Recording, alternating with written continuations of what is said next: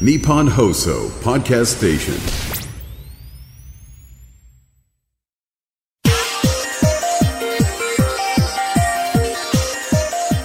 これなんとフライングニュースが出ちゃったんですよこれ実は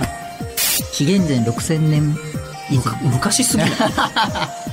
ものすごい簡単ですよね今ね、うんあの簡単すぎるなんか料理作ってるぐらいの感じだったうん、でも本当にそうなんですよ科学のラジオラジオサイエンテ科学のラジオこれは日本放送アナウンサー聞きたがり吉田久典が国立科学博物館認定サイエンスコミュニケーターで大学講師をしながら芸人をやっている不可思議変態人間黒ラブ教授とともにさまざまな科学サイエンスを根掘り葉掘りと聞いていく番組である科学のラジオラジオサイエンティア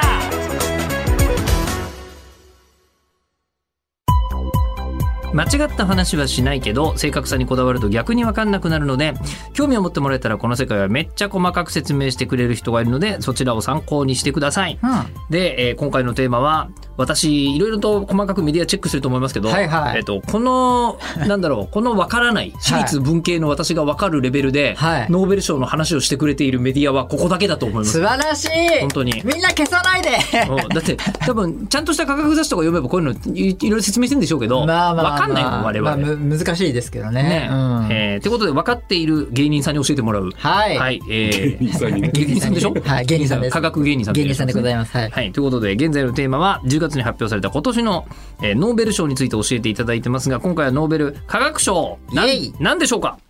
ドット解説量子ドットイエーイあみんな消さないでダメ消さないでダジャレ、これはね僕ね言わされてるんですね作家さんがタイトルを、ドそうット解説、量子ドットって書いたのは、そう。僕ではないんですけど、じゃあ僕がじゃあ考えたら、僕の芸人センスで。はい行きましょういきますよ。ドットフライング、ドット解説、漁師ドット、イエーイドットフライングがつきましたね。はい。何ですかどういうことですかこれなんと、フライングニュースが出ちゃったんですよ、これ実 は。あ、そんなこと起きてたのこれ。あの、6時45分から、はいあの、発表の予定だったんですけど、それはスウェーデン時間でスウェーデン時間で。ほうほうはい。あ、いや違う、日本語、日本のあ時日間本で。時間ではい。で、4時間前に、はいあの、量子ドット発表っていうのが、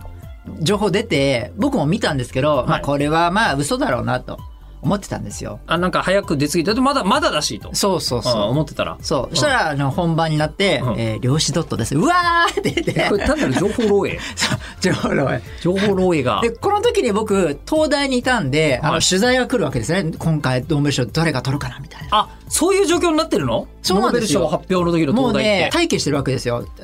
テレビの局配員特派員っていうんですかまあまあまあカメラ車でき車も来てて今年もこの先生の可能性があるぞそとういうと人のところで待ってるわけですねそうそう。僕もね映す映してくれないかなと思ってちょっとキョロキョロしてるわけですよもうそれ、あの、なんかこう、あの、ズームイン朝とかに移りに行ってる人だよ ね。そうそうねこのそう小で学生もこの発表が終わった途端にはい。帰ってきちゃったんですけど、でも、その、量子ドットっていうのは、はいあの、先に分かったけど、まあ、はいまあまあ、一応待ってくれてたんですよね車はねその、本当の発表があるまで。アベマであのでもただ情報漏洩の段階で、はい量子ドットってもう流れた瞬間に、はいなんかそのわざわざ東大で待ってた取材陣からすると、はいちょっとざわつきで東すよね大の人じゃねえみたいな感じだな、 おい、おい。あのねみ、たあいなと、機械、いろんな人知ってるので、その、ノーベル賞企画の、その、インターネット放送とかやってる人も、ちょっとざわついたんですよ。これは扱うべきか、みたいな。本当なのかどうか本と。当なのかどうかと結か。構、まあ、あり得る、十二分にあり得る話だがっていう感じなんですよね。そうしかも量子ドットその中では結構難しいので試しにじゃあこれは嘘かもしれないですけど解説してみましょうみたいなやつではないわけですよちょっと 内容的に、なのでそうざわついたっていうのはね、えーこの業界ではありましたでもなんて言うんだろうそのあの、ね、人類の英知の一番先じゃない、はい人類の英知の一番先で、あの普通に情報漏洩ってどういうことだよっていう 確かに話ではありますね。そうそうそう、えーそうそんなようなだからもうなんかフライングのイメージがちょっと強いかな今年の科学賞今はちょっとフライングしちゃったけども、回ははいえっと、一応、じゃあいきますよ。科学賞は、はい今までの、はいえーあの、医学生理学賞とか物理学賞に比べると、タイトルは簡単。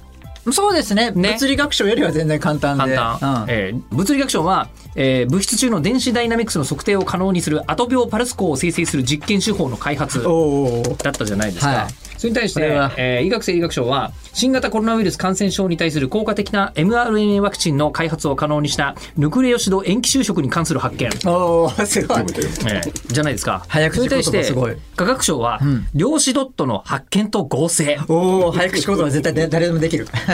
あの、簡単なんです けど、これ簡単ですよ簡ね。単なんです。で、今回受賞されたのは、ムンジ・バウエンディさん、ルイ・ブラスさん、えーアレクセイ・エキモフさんうという、まあ、3人が受賞されてるわけですね。ん。はい、おめでとうございま。おめですとうございますなんですけど、はい。量子ドットの発見と合成。はい。あ、量子ドットね。そう、漁師ドットよ。量子ドットよね。ドットよ量。子ドットよ。あれ、黒柳徹子さんでドットちゃんって言いませんでしたっけ窓際のドットちゃんね。窓際のドットちゃん。だからあれ、あれを僕思い出しましたけど。えーあの、ドット、ドット。あ、トットちゃんだけだ。 ごめんなさい。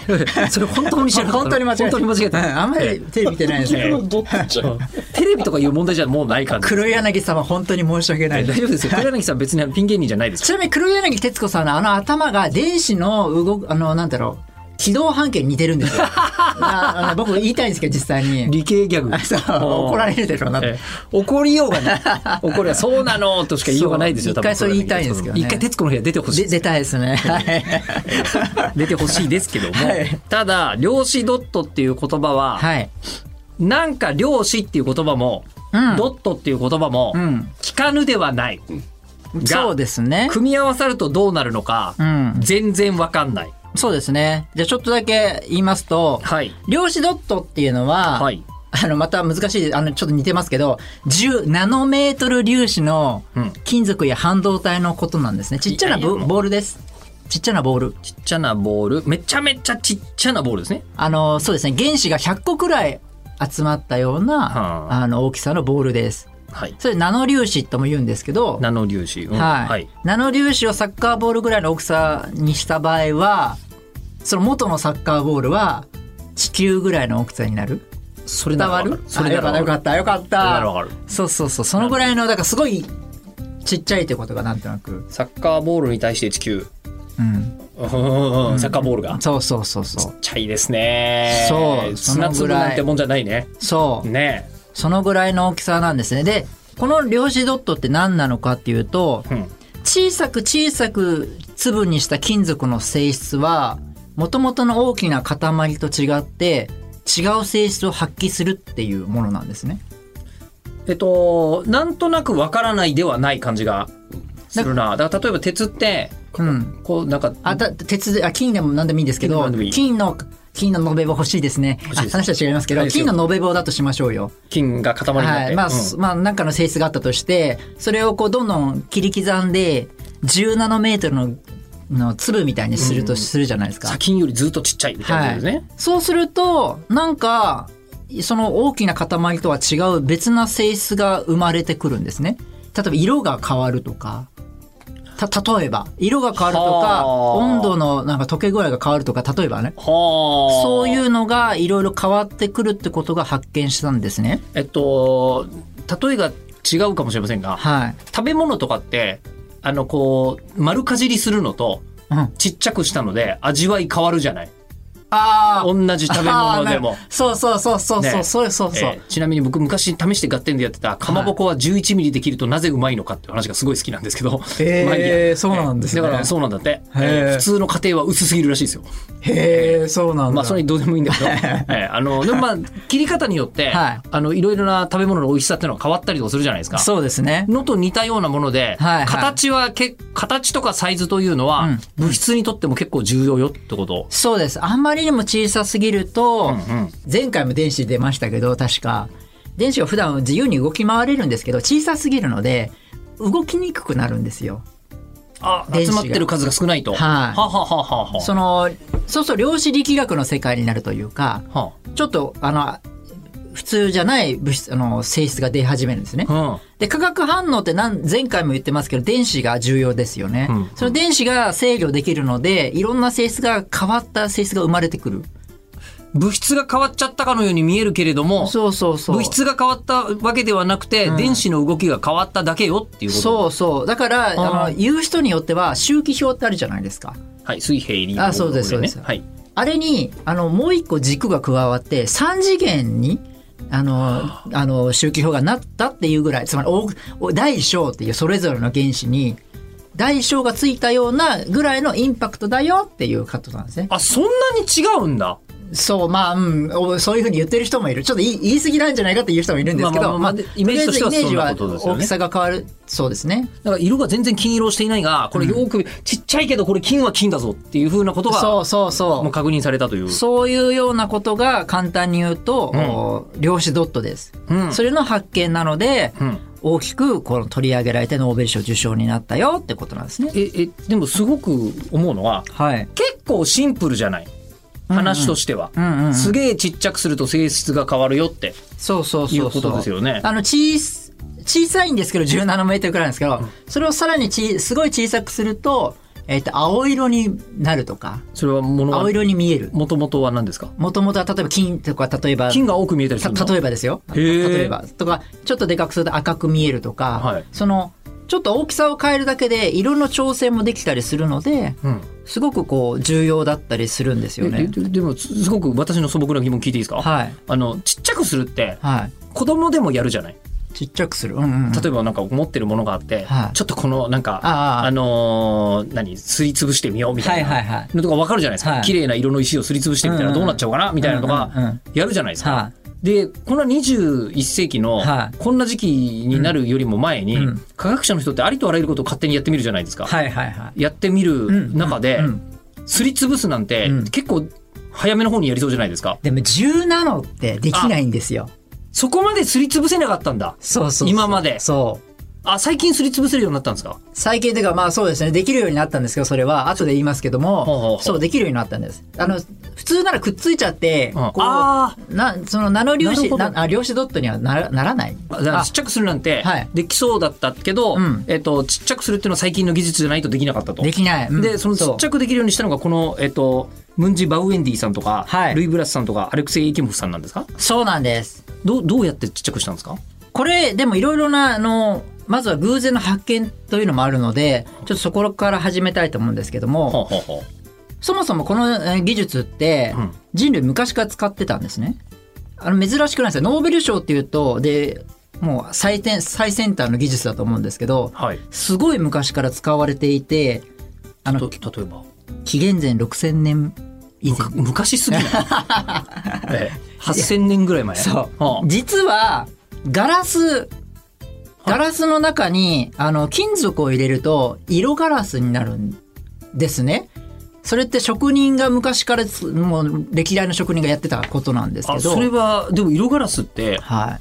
い。あれ絵の具とかで色つけてんじゃないんだあ、じゃなくて、例えばコバルトっていう元素を入れてガラスを作ると青色になったりとか、はいコバルトブルーって言いますよねあの、鈴と金を入れると赤くなるとか、なぜか金とそう。あの銀色のものを入れると赤くなってたんだそうそうほうほうほそうう。そういう風になったりとか、また同じようなこと言いますけど、硫化カドリウムとセレン化カドミウムの混合物は、ガラスを赤色、オレンジ色、黄色に、その量によって、あと色の混ぜ方にもよっていろいろ、あと温度にもよって変わる。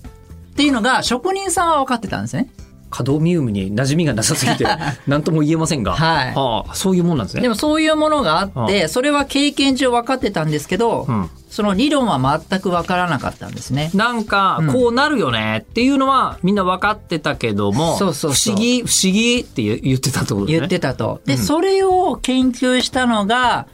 エキモフさん。あエキモフさんがそうなんですかアレクセイ・エキモフさんはほうほうほい。エキモフさんがそのガラスについて研究を始めたんですよね。う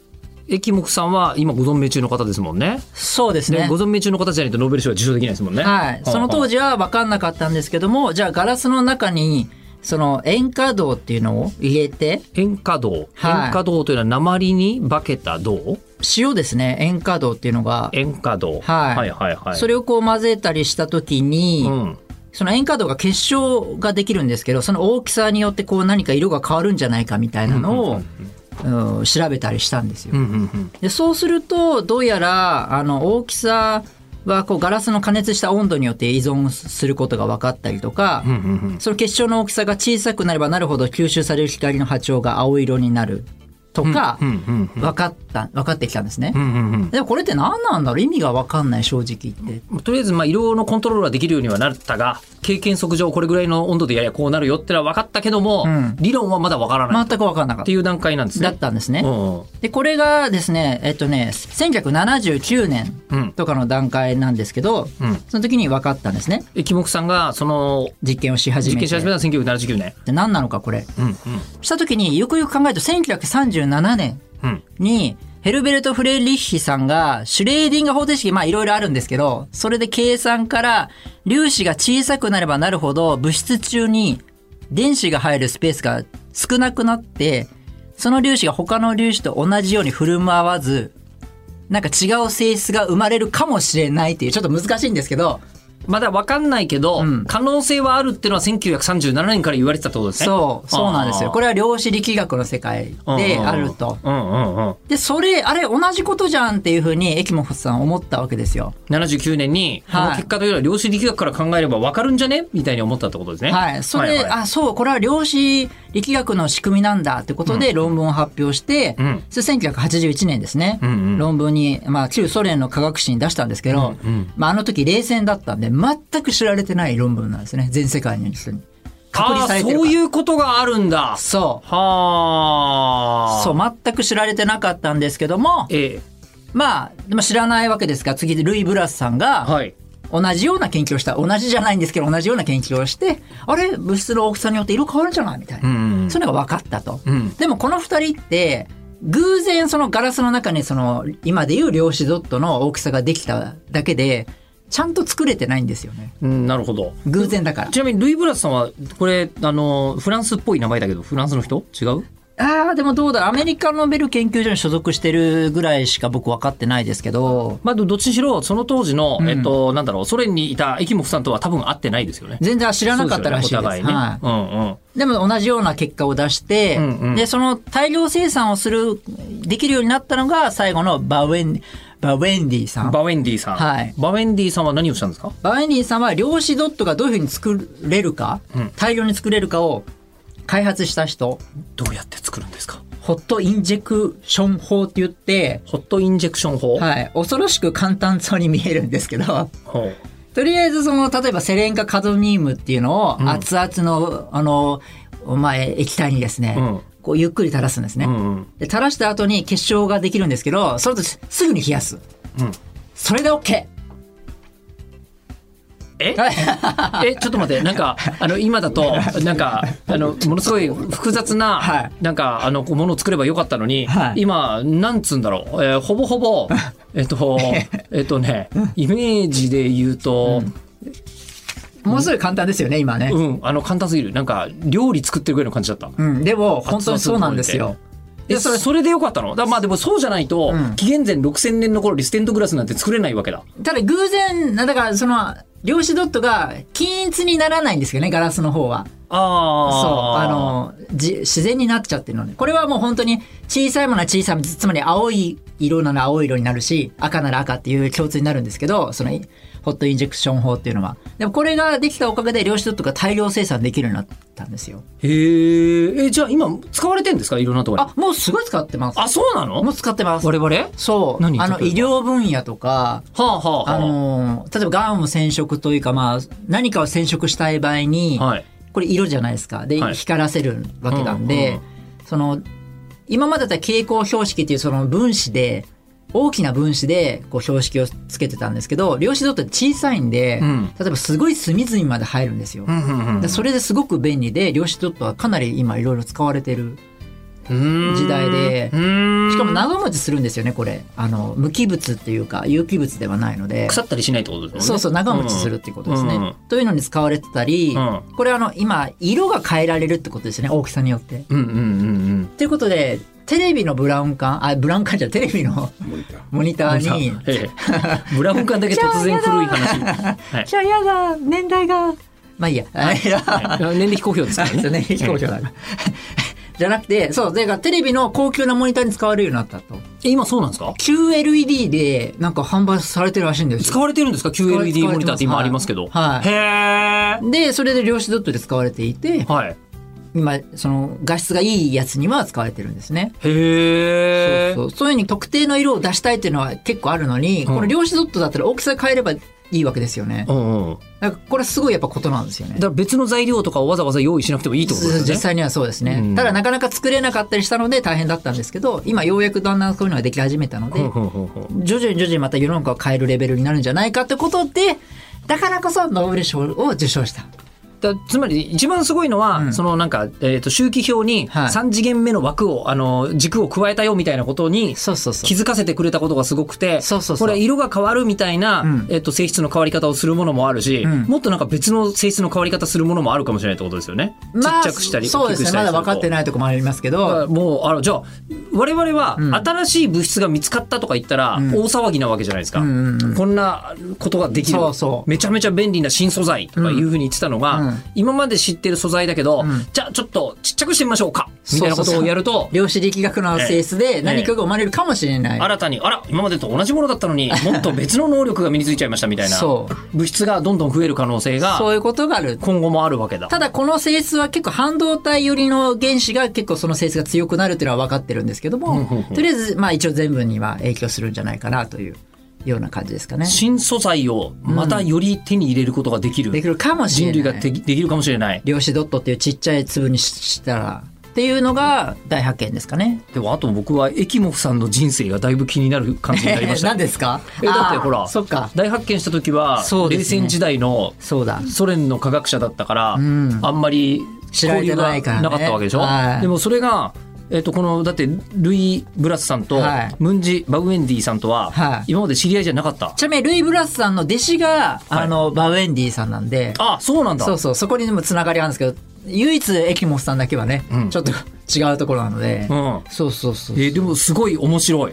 やったそれはこの人生なんかエキモフさんの人生が気になるああ、ねえ確かに。うんやっぱ黒柳徹子さんってすごいですね。別にこれ黒柳さんは あ、違うんですかドットちゃんの部分だけですよあ、ねあそっか。あそっかですよねはいそういうふうに思いました。面白かったはいでも分かったよ今回もやった